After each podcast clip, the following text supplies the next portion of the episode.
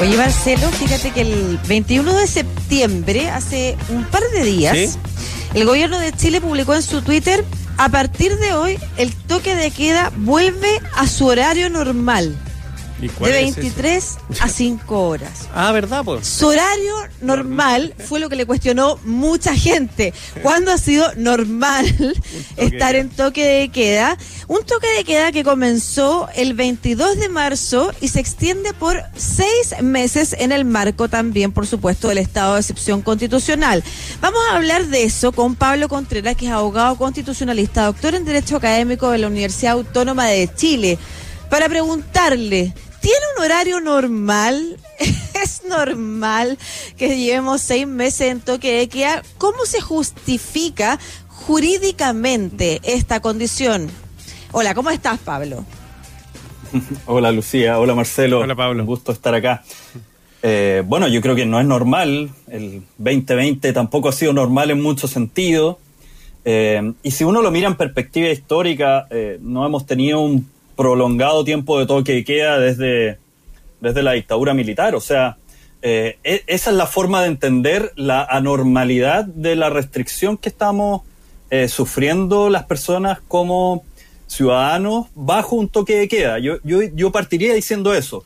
Es una situación anormal. Ahora, la pregunta que, que me, me, acompañas después me dice, eh, bueno, ¿está justificado o no? Y eso, eso es mucho más difícil de determinar, por distintas razones, obviamente. Pero, pero es importante explicar por qué tenemos este toque queda, eh, cuáles son las razones em, y cuáles son los eventuales controles. Yo creo que por ahí uno puede entender mejor por qué hasta el día de hoy estamos en toque de queda y, quiénes son los responsables políticamente y, y cuáles son los eventuales controles que podemos tener. Y ahí yo diría, efectivamente, llevamos casi 190 días eh, en toque de queda. Y fíjate que si bien estamos en toque de queda porque hay un estado de excepción constitucional, el estado de catástrofe, la decisión del toque de queda es una decisión de una resolución del Ministerio de Salud, es una resolución sanitaria. Ya. Entonces, no es parte del estado de excepción tener toque de queda. O sea, que esté incluido. Por lo menos no ha, no ha sido decretado por los jefes de la Defensa Nacional, sino que fue el, el Ministerio de Salud, a través de la efectivamente la resolución eh, del 22 de marzo la que fijó el toque de queda. Entonces, cuando uno observa eso, eh, eh, uno lo que entiende es que las razones que justifican eh, que, que, se restrinja la salida de personas, la libertad de movimiento entre ese horario, son razones sanitarias, son razones de salud pública. Y mientras existan esas razones, se podría justificar esa restricción. Eh, yo, yo partiría diciendo eso. Ahora, ojo, eh, el problema que hemos tenido, tanto con los estados de excepción constitucional el año pasado, a propósito del estallido, eh, como en este, en este año, es cuál es el nivel de transparencia y rendición de cuentas claro. que tenemos para eh, poder saber las razones, los datos eh, que puedan sustentar esa medida. Sí, Pablo. Y cuando uno lo piensa dentro del punto de vista de los estados de excepción constitucional, Fíjate que la rendición de cuenta y la transparencia vienen al final, una mm. vez que cesa el estado de excepción. Ahí el Ejecutivo manda toda la información al Congreso y serán los diputados, serán los parlamentarios los que tendrán que revisar si el, el Ejecutivo actuó bien o mal. Y, y, uno hoy día cuando ve esto eh, con la cotidianidad que tenemos, con reportes diarios de parte del Ministerio de Salud, me parece que ese sistema de rendición de cuentas es un sistema que está completamente obsoleto. Eh, eh, y, y, es importante tenerlo presente. La ley orgánica constitucional de los estados de excepción constitucional se dictó el año 84, bajo claro. el texto original de la constitución de 1980, que era muy distinto en esta materia, y hasta el día de hoy no ha sido reformado, pese a que el 2005 se reformaron los estados de excepción constitucional en la constitución misma. Claro. Entonces, nosotros tenemos un sistema que está bastante obsoleto desde el punto de vista cuáles son las exigencias democráticas de la transparencia y la rendición de cuentas respecto de la restricción de libertad en el marco de la normalidad que estamos viviendo. Sí, Pablo, eh, es llamativo que se mantenga el toque de queda cuando ya se le permita a, la, a las personas ir a trabajar. O sea, se levanta desde a las 5 de la mañana para que la gente se levante y a las 10 de la noche para que la gente esté acostada. Pero en ese periodo de, la noche generalmente no hay mucho tránsito, la gente no anda caminando por todas partes. Entonces, eh, no hay lugar de más aglomeración. Exactamente. Entonces, ¿cómo, ¿cómo se puede interpretar eso? ¿También hay algo de seguridad, crees tú? Mira, efectivamente, por, eso se mezcla tanto la cuestión de seguridad em, del estado de excepción constitucional, en donde las Fuerzas Armadas toman el control del orden público. Em, y el Ministerio de Salud puede disponer también de las Fuerzas Armadas para el control sanitario. Eso, es un punto, digamos. Una de las razones de por qué se mantiene esto no es solo la razón sanitaria, sino que también la de control del orden público. Eh, y para poder controlar, por ejemplo, las cuarentenas, los cordones sanitarios, el Ejecutivo ha decidido usar a las Fuerzas Armadas. Uno se podría preguntar, ¿no bastan las policías que están a cargo del orden público eh, en términos normales para hacer esos controles?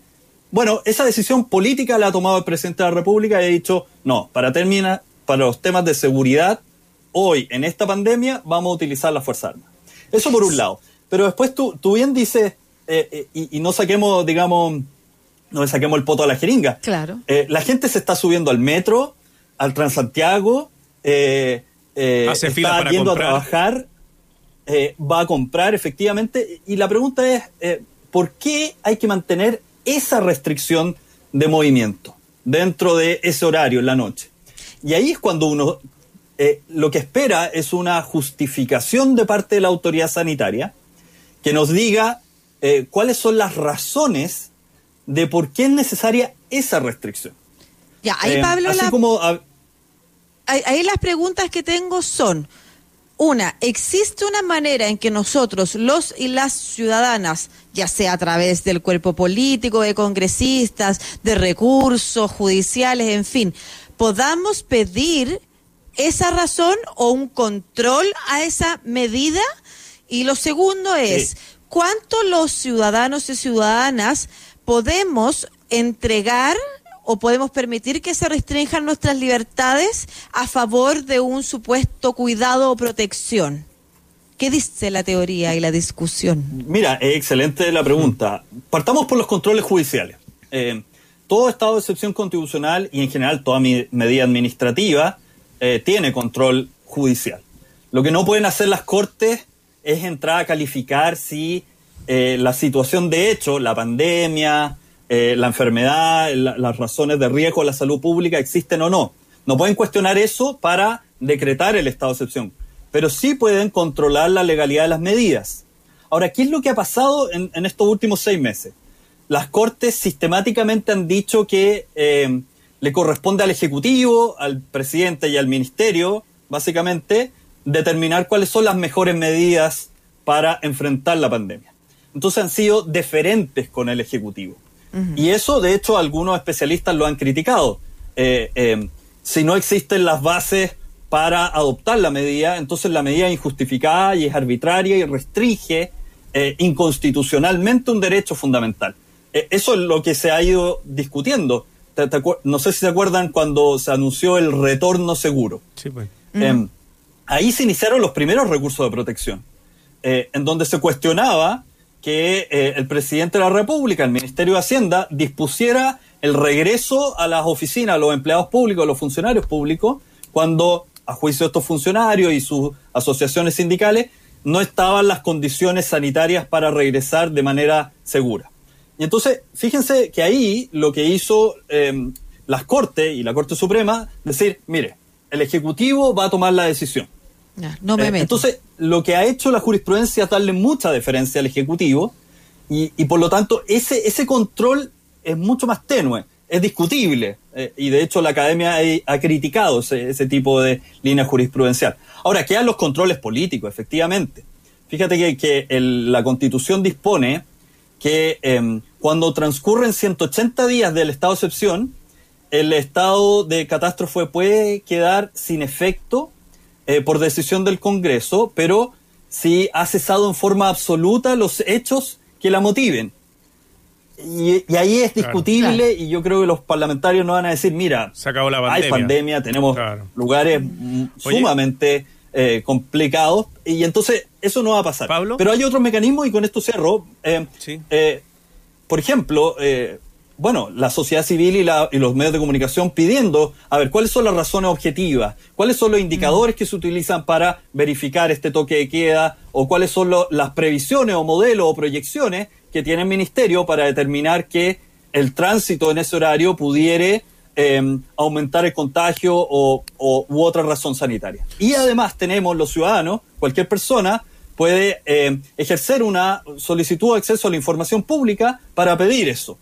Eh, y de hecho, en algunos casos, en el marco de la pandemia, se ha pedido información sobre distintas materias y esta, por ejemplo, podría ser también una de ellas. Sí, para ir cerrando, Pablo, eh, para el año pasado, el 18 de octubre, eh, también hubo toque de queda. Y bueno, y ahí, ahí, los militares tenían el control y detenían a las personas y las llevaban a la comisaría. Ahí se armó toda una discusión si es eh, posible que te detengan por no respetar el, toque de queda, pero no sé si es distinta la situación ahora en pandemia. Eh, si te pueden detener por eh, infringir el toque de queda o te tienen que advertir y te tienen que decir váyase para la casa. Claro, es, por eso es interesante ver la distinción. Eh, fíjate, en el, en el estallido eh, fue un estado de excepción constitucional de emergencia, ¿ya? y no de catástrofe. Y el toque de queda era dispuesto por la fuerza militar, digamos, el jefe de la Defensa Nacional. Yeah. Eh, y entonces ahí sí había una discusión porque la ley orgánica constitucional de, estado de excepción eh, no establece que sea un delito infringir esa orden. Entonces solo había una falta y ahí había una discusión y con varios constitucionalistas dijimos que, que no procedía, digamos, la detención en el caso de las faltas. Pero en este caso es la autoridad sanitaria la que dispone la restricción de movimiento y lo que hay es de hecho un delito bien especial y que se ha litigado bastante. De hecho, el secretario del Senado va a ser formalizado por ese delito que es el famoso artículo 318 del Código Penal. Entonces ahí sí tenemos un delito y ahí quien incumple ah. las, eh, las instrucciones de la autoridad sanitaria, la resolución sanitaria que dispone cuarentenas, toque de quedas, cordones sanitarios, sí eventualmente pueden ser eh, detenidas por, e, por esas razones. Entonces la situación es distinta, pero el control debe dirigirse a la autoridad sanitaria, a las razones, y ahí mm. ciudadanos, parlamentarios, todos podemos colaborar a tener mayor transparencia de la pandemia. Ojo, eh, el toque de queda es nacional, entonces uno podría decir, así como el mismo Ejecutivo dice que en alguna zona podrían volver los niños a clase, bueno, entonces, ¿por qué en esa zona se va a mantener el toque de queda? Claro. Eh, ahí hay un problema de coherencia de los criterios que definen eh, la restricción de derechos fundamentales y las medidas administrativas que se están adoptando. Y súper interesante lo que nos dices también respecto del control que podemos hacer los ciudadanos y ciudadanas de pedir eh, a través de los mecanismos que existen la información que justifique, por ejemplo, estas medidas y no sigan existiendo sin que nadie entienda por qué mucho en realidad. Pablo Contreras, abogado constitucionalista, doctor en Derecho Académico de la Universidad Autónoma de Chile, muchas gracias por esta conversación súper orientadora que nos diste aquí en Estación Central de Radio Sache. Gracias a ustedes. Chao, profesor.